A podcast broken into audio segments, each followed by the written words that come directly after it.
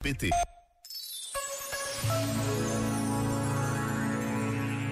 Nunca é demais lembrar, mais ainda em tempo de crise, a esperança leva mais longe do que o medo. Basta pensar em Bartolomeu Dias para se convencer disto. Bartolomeu Dias, navegador português, foi o primeiro europeu a dobrar o Cabo das Tormentas. A partir daí, o Cabo das Tormentas transformou-se. Passou a ser conhecido como o Cabo da Boa Esperança. Este momento está disponível em podcast no site e na app.